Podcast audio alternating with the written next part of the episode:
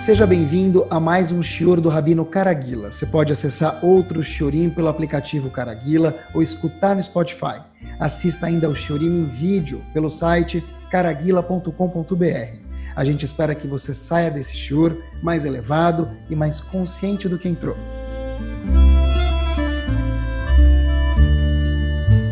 Muito boa noite, Bruhim Abaim. Queria fazer compartilhar com vocês inicialmente, e a gente desenrola o nosso Shur Bezat Hashem, uma observação nada mais, nada menos do que maravilhosa que o Hafetz Haim faz. Hafetz Haim tem um livro sobre o Humash, o livro dele aborda algumas observações sobre Parashat Shavua. A priori o livro parece um livro muito simples, né? parece não tem nenhuma novidade muito grande mais óbvio que por ser do Havetz Haim já é gigante, eu queria compartilhar com vocês algo magnífico estrondo que ele fala. Olha que interessante. Em Parashat Vayera, no livro de Shemot, os Eudim, quando estavam no Egito, eles tiveram uma macá, duas macot, dez macot. Na segunda macá, na segunda das dez pragas, da Tzfardea, sapos. Hashem chega e manda os sapos, e é que todo mundo conhece a história, que Hashem falou para o faraó, ou você manda o povo embora, ou vão vir sapos. Aí o faraó fala, deixa eu pensar, tá, tá, tá, tá, tá, tá. E como a gente sabe, os sapos vieram. Paró não aguenta, fala, por favor, manda o povo embora e tira os sapos. Ou tira os sapos para poder mandar o povo embora. Neste momento da segunda macada, da segunda das dez pragas, mais uma vez, que, que eram sapos, Tá bom, agora como que se tira os sapos? Então o farol chega a falar para Moshe Rabbeinu, please, s'il te plaît, reza, pede para o teu Deus tirar os sapos daqui. Moshe Rabbeinu fala, ok. Moshe Rabbeinu faz tefilá e conta a Torá para a gente em Parashat Vairá que os sapos retornam ao lugar de origem, ao Nilo. Até então, os sapos andavam na casa dos egípcios, nas gavetas dos egípcios, era algo impossível de conviver com isso. Ou seja, a Tfilá de Moshe Rabbeinu produziu, surtiu resultados imediatos. Ele fez Tfilá e pouco depois os sapos desapareceram. Porém, tem algo muito curioso, aponta o Havetz Haim mais uma vez, que se passa no Sefer Torah, um pouquinho depois, em Parashat Hukat. Já da metade para o fim do Sefer Torah, o povo Yudi está no deserto. E tem uma história lá muito interessante. O povo, essa parte talvez seja conhecida por todos, o povo reclama. Parece que não é novidade. O povo reclama no deserto, algumas vezes. Uma das vezes que o povo reclama lá, de repente, Hashem fica muito chateado com o povo, que eles começaram a reclamar do man, daquele pão que caía diariamente do céu.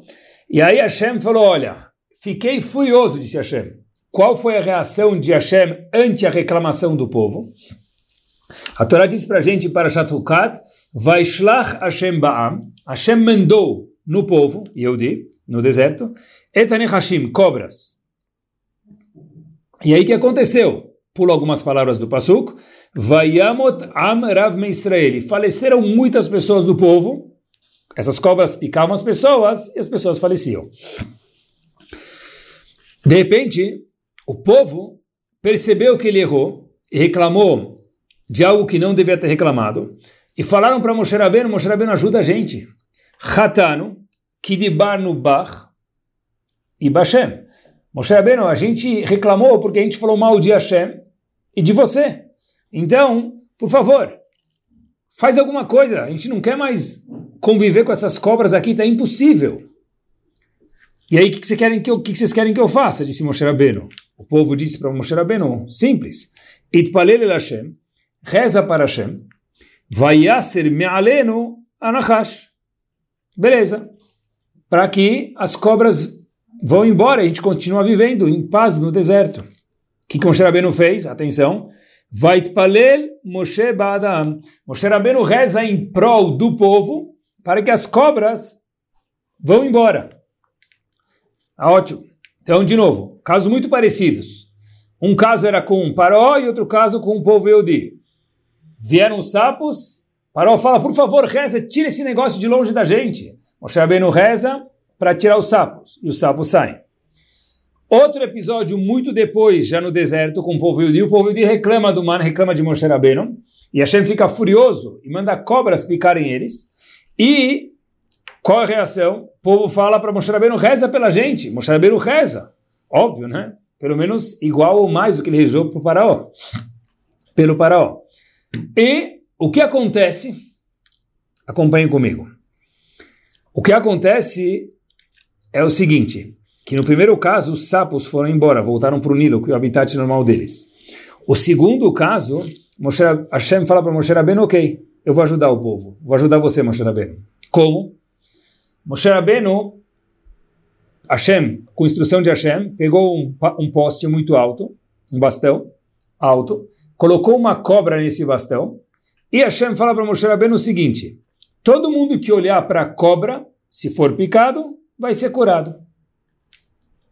Ou seja, atenção, no episódio da cobra no deserto, a tefilá de Moshe Rabbeinu não surtiu o efeito esperado como aconteceu, por exemplo, no Egito, tirando o sapo. O que aconteceu? Hashem falou, olha, as cobras vão continuar andando por lá. Se alguém for picado, eu vou dar para vocês o Instituto Butantan Mov, aí no deserto. O que, que vai acontecer? Olhando para a própria cobra, que havia uma cobra gigante lá no mastro, isso vai trazer a cura para vocês. Entre parênteses, a gente tem muitas coisas na vida que a gente não sabe por quê. E de repente, se a gente vê às vezes o receituário de alguns médicos é um pauzinho, um bastão com uma cobra, em zigue-zague no bastão. E a pergunta é: qual a relação da cobra com bastão com o médico? o médico é, é, completamente longe da cobra. Ninguém quer a cobra. O médico é trazer a cura. A cobra é ruim. Bom, eu não sei como que no mundo da medicina e no mundo aí fora respondem isso, mas na Torá é simples. Porque o primeiro médico que teve foi a própria cobra. A pessoa foi picada com cobra, Hashem colocou uma outra cobra, que é aí que se faz o antídoto de verdade, num bastão colocado lá.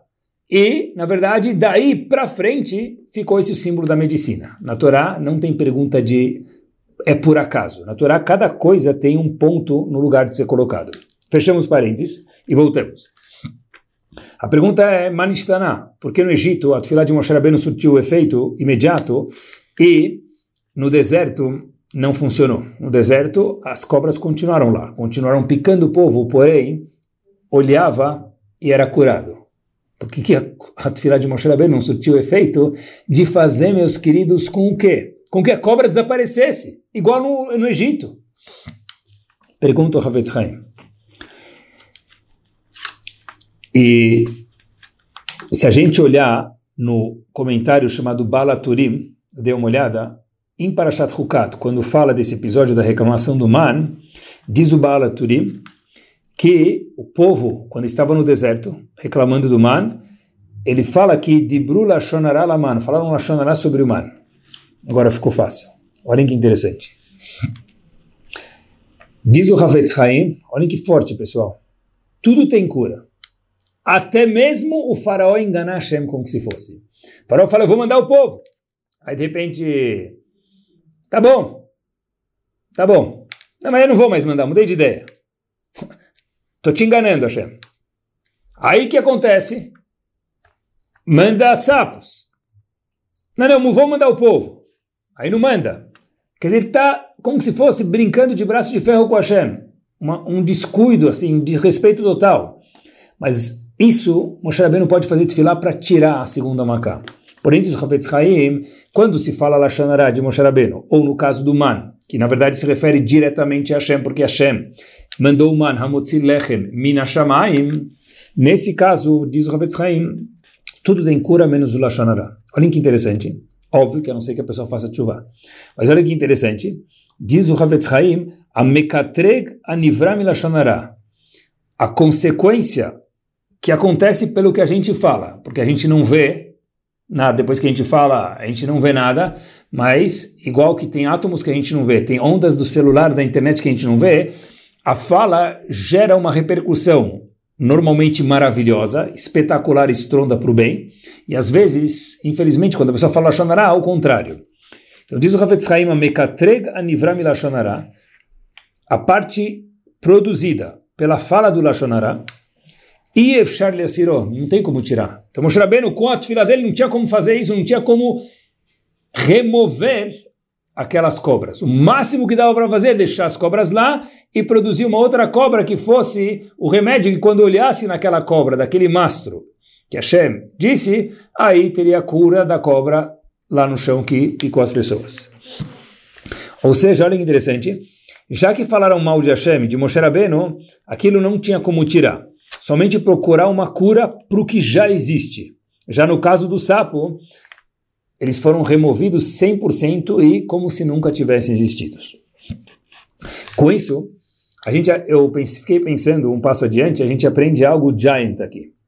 Qual é a maior mitzvah do mundo, meus queridos? A gente não sabe o valor de cada mitzvah, mas tem algumas dicas que a Hashem deu para a gente. E, obviamente, que todo Yodi precisa saber isso. Qual que é a maior mitzvah do mundo? Qual é a maior, maior de todas? mega, ultra, hiper mitzvah. Qual que é a maior mitzvah do mundo? E a resposta simples é, a maior mitzvah do mundo é chamado Talmud Torah. Talmud Torah é o estudo da Torá. Essa é a maior mitzvah do mundo que existe. Cada palavra de Torá, ela é equivalente a 613 mitzvot. Cada uma palavra falada, escutada, prestada atenção, uau! Agora, por quê? Porque a Hashem falou isso pra gente, Talmud Torah Keneged Kulam. Agora olha que interessante. Cada uma das mitzvot, fiquei pensando, talvez seja uma razão também do porquê que Hashem, Hashem contou para a gente, mas talvez tenha alguma coisa por trás aqui que a gente possa aprender. Me arrisco a dizer o seguinte: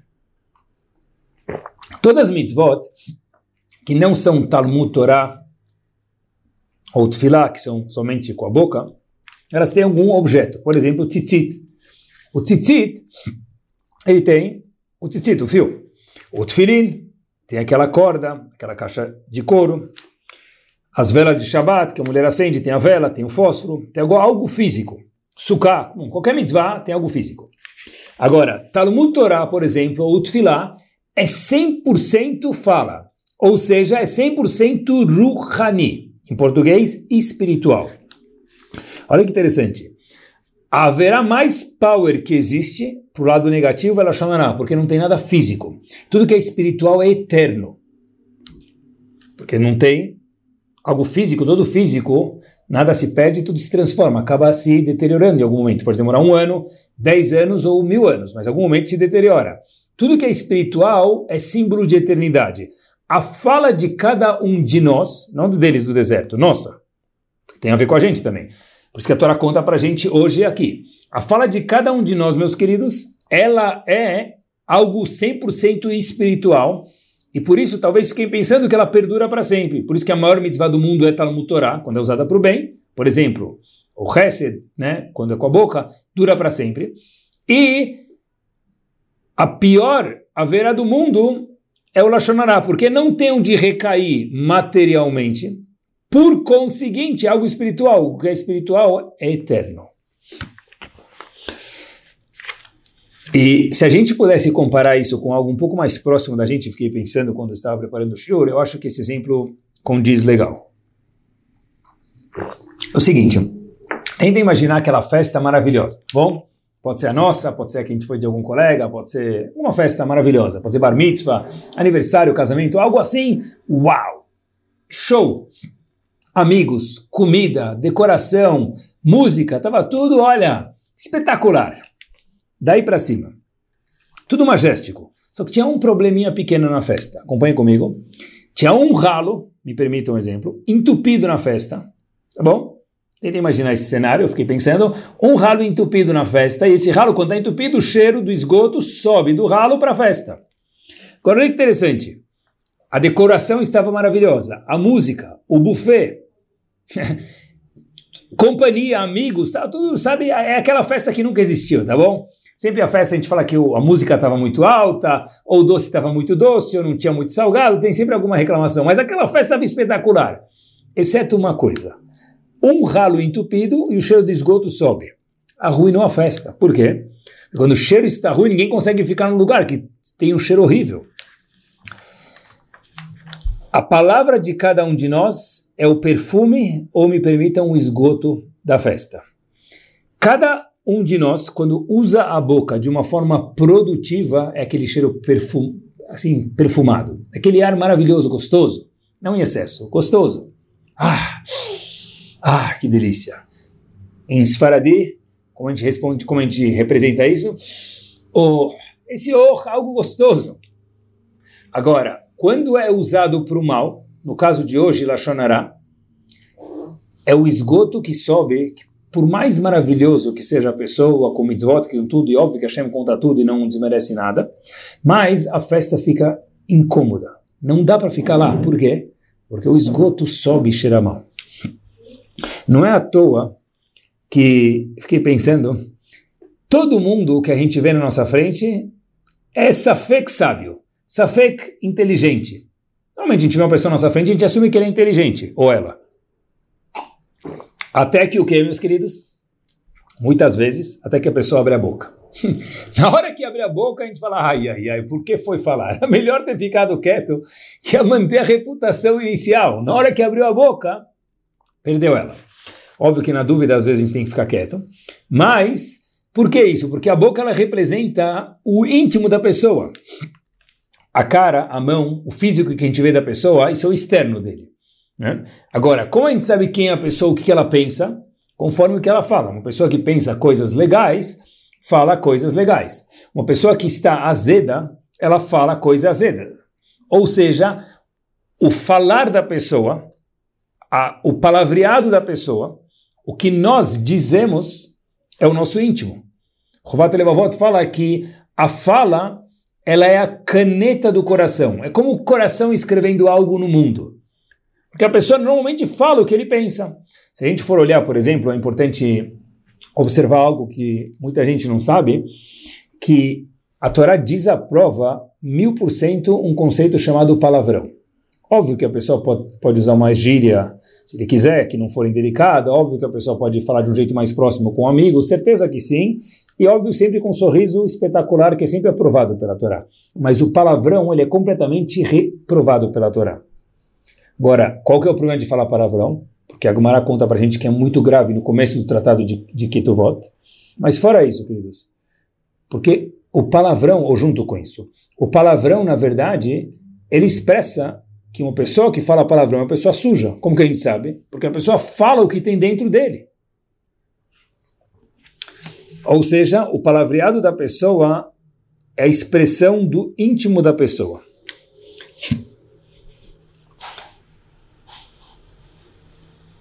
E quando a gente fala de fala ou de Lashonará, é muito importante lembrar que o Hafetz Haim fez um trabalho maravilhoso de elucidar as leis, trazendo elas de muitos lugares do Talmud porém, da Torá. Porém, o, a proibição de falar Lashonará não foi o Hafetz Haim que inventou, consta na Torá. A Torá diz taxativamente, em um lugar, dependendo de como a pessoa falar em alguns lugares, a proibição da Torá de falar Lashonará. Se fosse o Hafetz Haim também seria óbvio, muito respeitado, mas o Hafetz Haim explicou o que Hashem disse para a gente sobre Lashonará. E agora eu queria dar mais um passo para vocês. Existe um midrash famoso sobre um famoso Teilim. É o seguinte, eu, eu acho que o midrash também é famoso. Olha que interessante, no Teilim 34 está escrito o seguinte passuco: Miaish echafetz chaim. A gente fala isso no Shabat. Miaish echafetz chaim. Quem é o homem sábio? Aquele que gosta de vida. Miaish echafetz chaim. Por isso que Hafetz chaim era chamado assim, aquele quem quer vida. Netzor, termina o passuco dizendo Netzor leshonechamera. Não fale lashonará. Esse é um passuco. Então o Midrash conta pra gente o seguinte, acompanhe comigo um Midrash muito famoso, que havia um vendedor ambulante, chamado em hebraico Rochel, vendedor ambulante. Ele estava rodando por uma cidade chamada Tzipori, e diz o Midrash pra gente, e ele andava na rua, quem quer vida? Quem quer vida? Em vez de gritar pamonhas de Piracicaba, ele gritava quem quer vida. E de repente, quem quer vida? Quem quer comprar o antídoto aqui para a vida? Óbvio, que lotou de gente, quem não quer viver mais. Então, foi lá esse vendedor, Ele falou, Mia Isha quem quer vida? Ele termina o passo dizendo, Netzor cuida para não falar Lashonará. Rabi Yanai, quando viu esse vendedor passando, lá em Tzipori, mais uma vez contando o Midrash, ele fala, uh, grande Rochel, grande vendedor ambulante. E aqui termina o Midrash. É verdade que o Midrash não tem pontuação, como a gente sabe, mas eu, se fosse ler o Midrash sozinho, colocaria um ponto de exclamação. Eu, de uma forma sarcástica, talvez teria. Rabenai dizendo, grande Rochel. Mas o que, você fez? Vendedor não falou nada. Você chegou lá, pensei que ia dar um remédio, uma segolá para parnassal, uma segolá para vida longa, não é? Alguma coisa. Frita três alhos, coloca azeite na orelha, dá duas cambalhotas que você vai ter o lamabá e vai ter o lamazé. Ele não fez isso. Quem quer vida? disse o vendedor. Ele falou, ah, Habibi, você quer vida? Mia Ishechabetz Chaim, leu um passuco famoso do Teilim. Ah, você quer ter vida? Faddal. Terminou o passuco do Teilim para todo mundo, cobrou, cobrou o ticket lá, falou, agora eu vou te dar a resposta, o antídoto para a vida. Netzor leshone chamera. Não fale mal dos outros, não fale lashonará. Espera aí, é enganação isso. ele só leu um passuco do Teilim. Como que ele cobra dinheiro por isso? Qualquer um podia ler o passuco do Teilim que, que ele inventou de novo? Ele só falou que 4 mais 4 é 8. Por que, que Ravianai, quando escutou esse vendedor ambulante, falou: Uau, esse é o cara? O que, que tem de fantástico lá? O que, que tem de bjanen nisso? Rav Shimon Schwab aborda esse Midrash no livro dele sobre o Humash e fala algo espetacular. Diz ele, Ravianai ficou uau com esse vendedor ambulante porque disse o seguinte: o vendedor ambulante, aquele vendedor vai de lugar em lugar. Rav Schwab a Torá não fala vendedor, o Midrash não fala, melhor dizendo, vendedor, fala vendedor ambulante. Por que o Midrash entra no detalhe que ele é vendedor ambulante? O que, que muda para a gente? Diz Rav Shimon Shaba algo magnífico. O seguinte, o vendedor ambulante ele vai de cidade em cidade, então não existe pagar fiado. Porque até ele voltar na próxima vez, vai saber quando ele vai voltar para aquela cidade. Não é uma lojinha. Ele passa com o carrinho lá, vai para outra cidade volta para cá daqui meses ou anos. Então, é à vista, não existe fiado. Pode ser Pix também, tá bom? Mas não existe fiado. Então, olha que interessante. Miaish echafetz chaim, disse o vendedor ambulante, quem quer vida? Leu ele o pasuk, quem quer vida? Quem quer vida? Ele leu o pasuk, Miaish echafetz chaim, quem quer vida? Continua o pasuk, oev yamim lirotov, você quer uma vida longa. Vida longa, aqui é 120 anos bem vividos, mas vida longa de verdade é no Lamabá. Fora aqui, também no Lamabá. Não só lá, também lá. Quer dizer, aqui e lá. O Reviamim, que quer muitos dias, é o Lamabá também. Lirot Tov, diz o Passuk, para ver o bem. O que quer dizer isso? Diz o Rav Shimon Schwab, que mundo que é 100% bom? Só o Lamabá. Então o Passuk fala sobre o Lamabá, mas é óbvio que tem a ver com o Lamazé também, com esse mundo. Termina o Passuk dizendo isso que esse vendedor ambulante falou. Netzor Leshonechamera. Cuidado para não falar Shonará. O que quer dizer isso? Igual o vendedor ambulante não recebe fiado, ele pega e na hora vende e pega o dinheiro na hora. Diz aquele vendedor ambulante o seguinte: você quer vida? No segundo que você se cuidar de falar Lachonará, imediatamente está ganhando vida. Nesse mundo e também no Lamabá. Ah, mas logo em seguida eu falei Lachonará. Se eu mordi minha língua, essa é a novidade que Rabanai falou, uau! Óbvio que o Passuco já ensinou para a gente não falar Lachonará. Ele explicou o Passuco de uma forma maravilhosa, é isso que o Midrash fala, uau! Qual que é a grandeza de Ravenai? Que ele falou o seguinte, igual o vendedor ambulante na hora pega o dinheiro, entrega a mercadoria, não existe fiado. Quem é aquela pessoa que quer vida longa, aquela que não fala Lachonará? Qual a novidade? Que mesmo que depois talvez a pessoa acabou escorregando e falou, mas agora ele queria falar e segurou por um segundo, meio minuto. Já ganhou lá no Olamabá, e óbvio que aqui, mas especialmente no Olamabá, no mundo vindouro, mérito estrondo por isso. O fato de morder a língua por um segundo, eu queria falar, mas eu me controlei. Mas acabei falando, escorreguei depois. Mas o fato é que eu depois escorreguei e não agora, é isso que aquele Midrash veio contar para a gente, Rabi e falou, uau, que novidade, eu nunca ia saber isso se não fosse aquele vendedor ambulante que tivesse vindo me ensinar. Eu comecei a olhar, que a gente já escutou muitas vezes sobre esse assunto de Lashonara com certeza na nossa vida e sempre a gente precisa relembrar, Óbvio que a gente tem, tem, sempre tem que trazer alguma coisa nova para não ficar chato, mas olha que interessante, pessoal. Cuida de não falar Lashonara. Eu não sei se tem alguma outra religião no mundo que se preocupa com isso. É incrível isso. Olhem como a Torá de Akadosh Baruch é preciosa. Coisas como não matar, outras religiões, não roubar, não cobiçar, talvez tenha outras religiões, mas não falar do outro, qual o problema? Como assim qual o problema? Para Hashem a gente está vendo que é algo problemático demais usar ali o, a fala para falar mal de alguém ou de algumas pessoas no plural. Inclusive, Agmará no fim do tratado de Ktuvot, na última página, conta para gente, página Kufiud Beta Mudalef, e virando a página logo para cima. O Mará conta para gente que Rav Hanina, ele andava na rua, Rav Hanina é um grande Rav, na época do Talmud, ele andava na rua e ele consertava os buracos de Israel. Mas era, não era condizente com o cavoto, com respeito dele ficar consertando o buraco, ele não era construtor. Perguntaram para ele, por que, que você faz isso, Rav? Ele falou, porque eu não quero que ninguém caia aqui em Israel nem tropece. Mas por que não? Porque se as pessoas tropeçarem, vão falar mal de Israel. E falar mal de Israel era Shonará. Por isso, Rav Hanina, meus queridos, andava e ia cimentando os lugares que tinha buraco na região onde ele morava. Mais ainda, Mara conta sobre mais dois homens, Ravam e Ravasi, dois outros gigantes. O que, que eles faziam? Quando estava muito quente em Israel no verão, eles ficavam, procuravam ficar na sombra. Quando estava muito frio, eles procuravam ir para o sol. Por quê? Diz Rashi, por que eles faziam isso? Rashi explica lá na Gemara, em Ketuvot, simples. Por isso falam, olha, se ficar frio, a gente ficar na sombra, a gente vai ficar com frio, vai ficar incômodo, ou no sol, no calor, ficar no sol, a gente vai ficar incômodo também.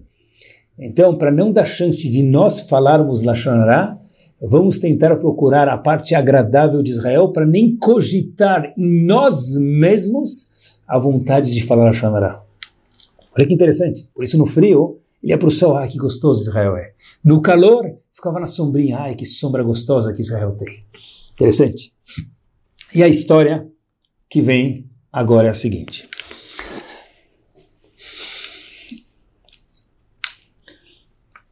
História verdadeira, dois nomes aleatórios, mas história. Moshe, dois personagens, lembrem dos nomes. Moshe trabalhava com construção semana inteira. Tinha um dia que ele gostava muito, chamado Shabbat. É um dia tranquilo, ele rezava muito cedo no Minyan Netz, o Minyan que reza com o nascer do sol muito cedo. Era um momento que ele aproveitava, gostava da reza, das melodias da reza, voltava para casa, estudava mais do que durante a semana que ele não tinha tanto tempo. Era um dia que ele curtia. De repente, Moshe estava no minyan, que ele sempre ia naquele minyan, ele vê uma pessoa nova. Só que, essa pessoa chegou naquele minyan com uma caneta no bolso no Shabat. Então Moshe ficou um pouco surpreso, porque era um minyan de pessoas que estavam com o Shabat, uma pessoa assim destoava do minyan e incomodou a harmonia do Shabat para Moshe. De repente, ele ficou surpreso, e falou para esse senhor, bem-vindo, como vai? Ele falou, meu nome, qual é seu nome? Meu nome é Shalom, nome da pessoa. Falou, ah, que bom, bem-vindo com a gente aqui. E Shalom, mais uma vez, com uma caneta no bolso, no Shabbat. E Shalom fala para Moshe, olha, hoje é o Yortzai do meu pai, de aniversário de falecimento do meu pai, eu vim aqui para poder subir na Torá, comprar uma aliá, para subir na Torá e falar o nome do meu pai no Sefer Torá. Ótimo. Sempre em Israel tem aqui o leilão no Shabat, só que o leilão em Israel é muito barato.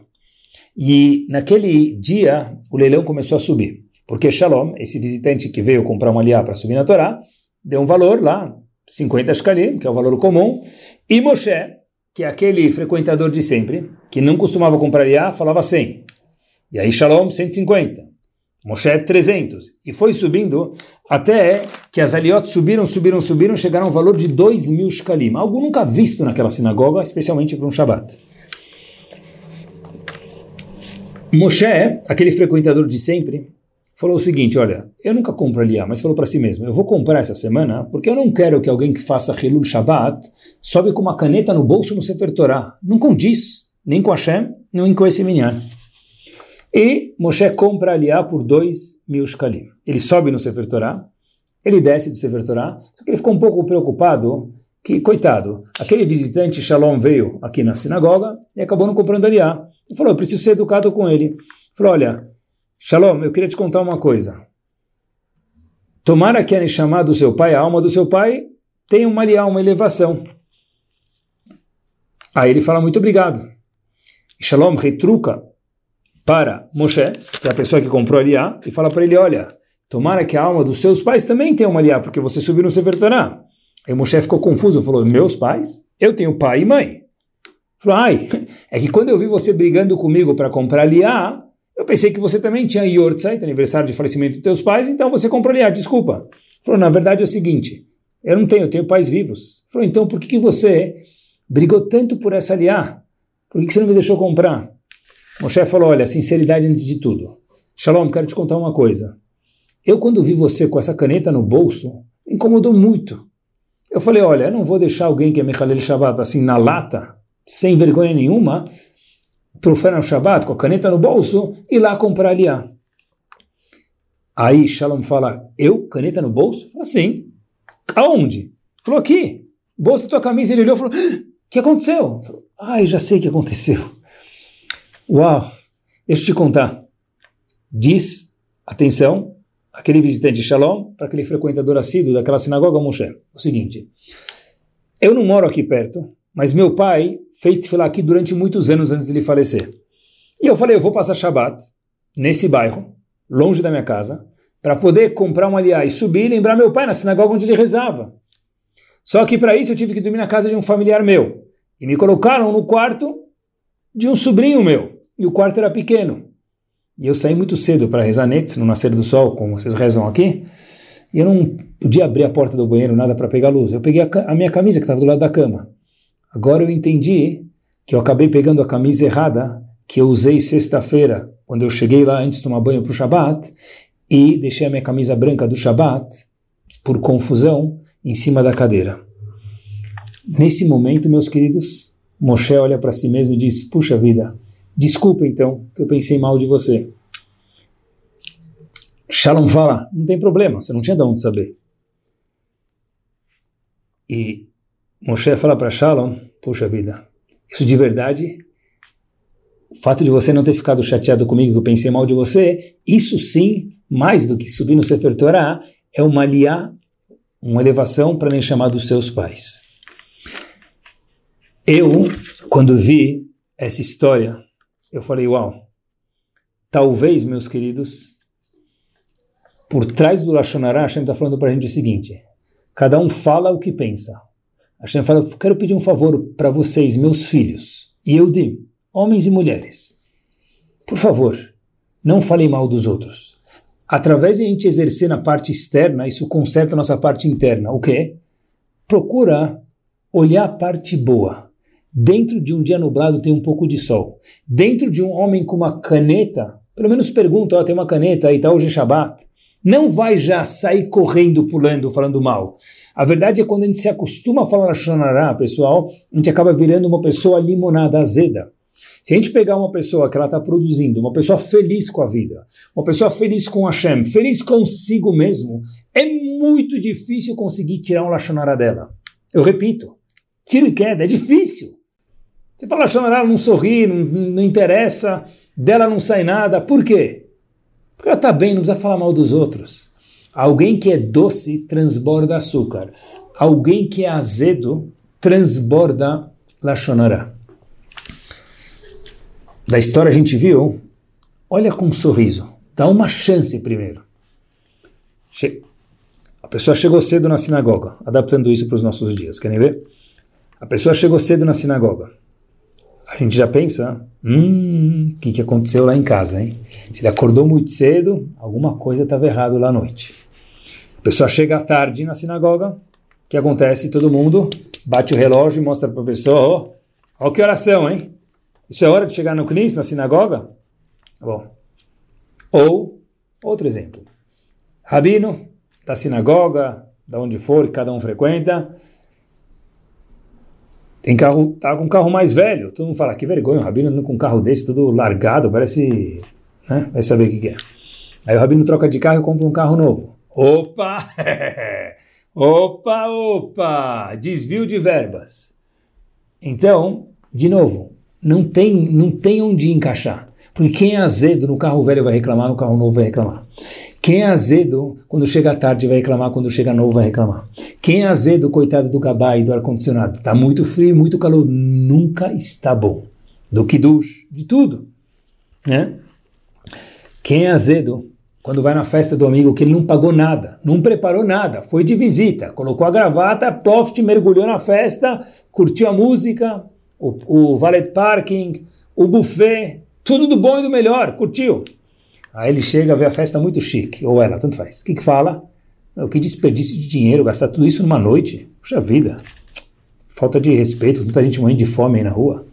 E aí ele vai na festa no dia seguinte. É a festa estava mais simples, como ele gosta. Ele fala, puxa vida, essa festa simples, eu acho que o dono da festa quebrou. É melhor todo mundo ficar preocupado aí, não vender mais mercadoria para ele porque quebrou. Mas de novo, é Hilul Hashem fazer uma festa tão simples assim. Mas de novo, pessoal, o chique é chique, o outro é aiba, é feio. Então, aonde tá o, está o bom? A resposta é que o bom está dentro de cada um de nós, não está na festa. Quem ele é sorridente, é ensolarado, quem não é, tem que virar, esse é um trabalho na nossa vida, que errar é normal, mas o importante é trabalhar para consertar, vai ver em toda a festa, vai ver em todo o carro, vai ver em toda a situação de chegar cedo ou tarde na sinagoga, não, não tem nada a ver comigo. Porque, porque eu preciso, meus queridos, julgar a festa do outro? Por que eu preciso dar um comentário sobre quem chegou tarde ou cedo? Não é da minha, não é da minha conta, eu não pago as contas dele, eu não durmo na casa dele, eu não sei o que ele ou ela estão passando. O que é da minha conta? Né? Se for olhar, procura o sol. Não precisa olhar.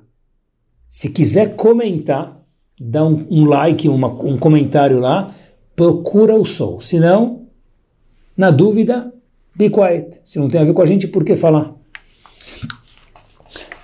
Quando a gente vê pessoas falando mal de Bnei Israel, pode ser da Kashrut, pode ser da sinagoga, pode ser do rabino.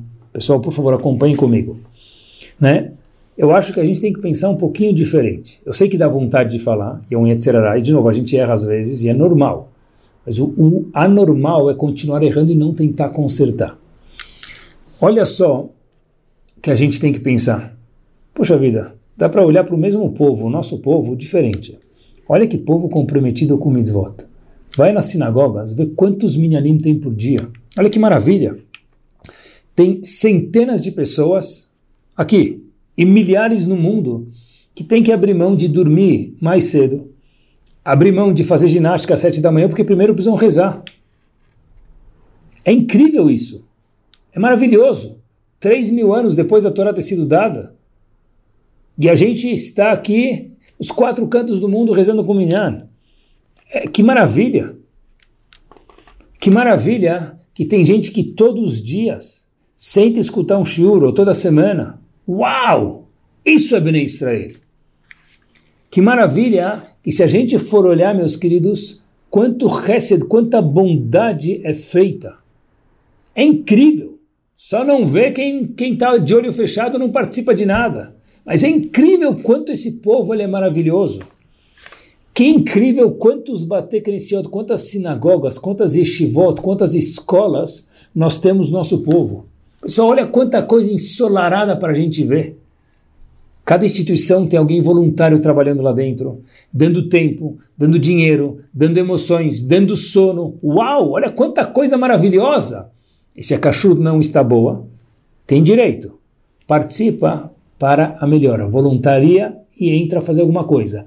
Reclamar só não ganha nada, porque quem fala azedo tem um azedo dentro dele. Hashem fala: olha, cada dia é tão doce, deixa o azedo de lado, procura relevar, dar uma tônica no doce que cada um de nós tem dentro de cada um. Dizer. Quando a gente vai numa festa, pessoal, se tem aquela mesa, o buchicho do Lachonará que fala mal de todo mundo, fica longe, porque não vale a pena. E eu queria, eu acho que isso responde para a gente, eu queria falar só um pequeno pensamento no fim, uma história, que eu sempre tive essa pergunta. Quando o povo estava no Egito, foi o primeiro sofrimento muito difícil do nosso povo. 210 anos de escravidão são gerações talvez sete, oito gerações de escravos, quando o nosso povo estava no Egito, era muito, muito difícil. muito desagradável, é uma palavra muito respeitosa pelo que nossos bisavós passaram no Egito. E de repente, Moshe Rabbeinu fez a seguinte questão no Humash, no Sefer Torah, no livro de Shemot. Puxa vida, por que, que esse povo que eu estou conduzindo, esse povo que está sendo formado agora, povo Yehudi, merece passar por tantos sofrimentos? Mas por quê? Se Moshe Rabbeinu, nenhum outro povo sofreu nos seis continentes do mundo. Nenhum outro povo teve, por ser judeu, por exemplo, uma Segunda Guerra Mundial, Inquisição. Moshe Rabbeinu, que viu toda a história do mundo do começo ao fim, falou, mas por que esse povo passa por isso? O que aconteceu? Por que ele é tão perseguido? De repente, tem um momento que o Humash aponta para a gente as seguintes palavras. Moshe Rabbeinu diz três palavras. Achen noda adavar. Bingo! Agora eu sei o porquê. O que aconteceu? A Torá conta para a gente que haviam dois homens, de uma forma muito sucinta, chamados Datan e Aviran, que eles falaram Lashonará sobre Moshe Rabbeinu. Eram homens muito ruins, mas eram homens Yehudim. Falaram Lashonará sobre Moshe Rabbeinu. Tá, mas eu sempre tive a dúvida. Um minuto, Moshe Rabbeinu teve uma dúvida. Por que, que tanta coisa desagradável aconteceu com o nosso povo? Histórias que a gente tem, histórias assim, infelizmente, hor horríveis como um povo. De perseguição, de... Melhor nem falar aqui. E de repente, meus queridos, Moshe Rabbeinu fala, por quê? O maior dos homens teve essa dúvida. De repente ele responde com três palavras, Achen no dadavar. Agora eu sei. Por quê? Quando Moshe Rabbeinu viu dois Eudim falando Lashon Hara no Egito, falou, given. Acabou. Eu já sei qual a resposta do meu dilema. É pelo Lashon Hara. Mas como assim? O Lashon Hara é tão grave assim? E por quê? Sempre tive essa dúvida. Um dos dias, estudando o livro de Lashon Hara do Havetz Haim, que eu tento Brineder estudar um pouco cada dia, que é muito importante, porque a gente só consegue cuidar da nossa fala se a gente lê, lembra, aprende. Não tem, não tem outra forma.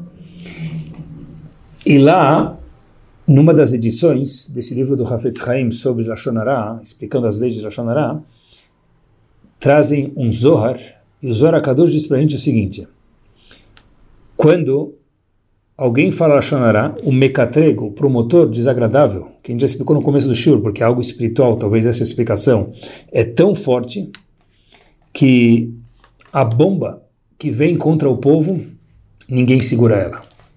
Não tem como segurar. Moshe Rabbeinu, que sabia o poder da fala do povo, falou, eu não entendo porque esse povo sofre tanto.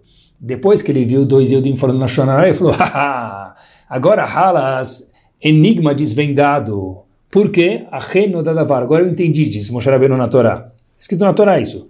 Por quê? A gente está explicando agora, assim diz o Zohar, porque o poder do Lashonal é tão forte, o Lashonatov também, fala bem, óbvio, mas o Lashonal é tão forte, meus queridos, que a mancha não sai mais. Como a gente mencionou no começo do Shur, que os sapos do faraó rindo contra Hashem, Moshe Rabbeinu tirou com a fila dele. Agora, as cobras no deserto que a gente mencionou no começo, que o povo falou Shonará de Hashem e de Moshe Rabbeinu, isso com a Tfilá Moshe Rabbeinu não conseguiu tirar. E um dos grandes homens que viveu faz muito pouco tempo atrás, chamado Rav Meir Shapira de Lublin, ele colocou na porta da Yeshiva de Rachmei Lublin, o homem que fundou o conceito chamado Daf Yomi, uma página do Talmud por dia, na porta da Yeshiva dele tinha um slogan, com respeito, era um passugo do Teilim, capítulo 34. Lehu banim shim'uli. Vão, meus filhos, e me escutem. E óbvio que a pergunta que fizeram uma vez para Mei Shapira de Rubin, por que esse passuco? Porque esse passuco é o passuco que você colocou do Teilim, o verso do Teilim, que esse é o slogan com respeito da sua yeshiva. Diz Rav Meir Shapira de Lubin o seguinte, porque se ficar na minha yeshiva e ser um bom Yehudi é fácil. Mas David Amelech, nesse passo, que é o passo que, que o Rav de Lubin colocou na porta deste dele mais uma vez, está escrito Lehubanim. Vão, meus filhos, e me escutem. A sabedoria não é quando a gente está dormindo em casa não falar Shonará, é quando a gente lehu, vai.